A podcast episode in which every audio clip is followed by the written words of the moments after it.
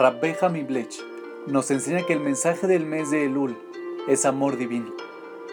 El mes previo a Rosh Hashanah es un acrónimo de una hermosa frase. Anile Dodi, Bedodili. Yo soy para mi amado y mi amado es para mí. Al acercarnos al año nuevo, el nombre del mes nos recuerda que tenemos un lazo de amor muy especial con el Creador.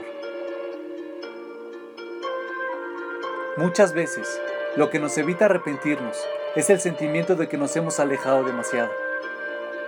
Lo que impide que nos acerquemos a Dios es nuestra presunción de que la distancia con Él es demasiado grande e insuperable.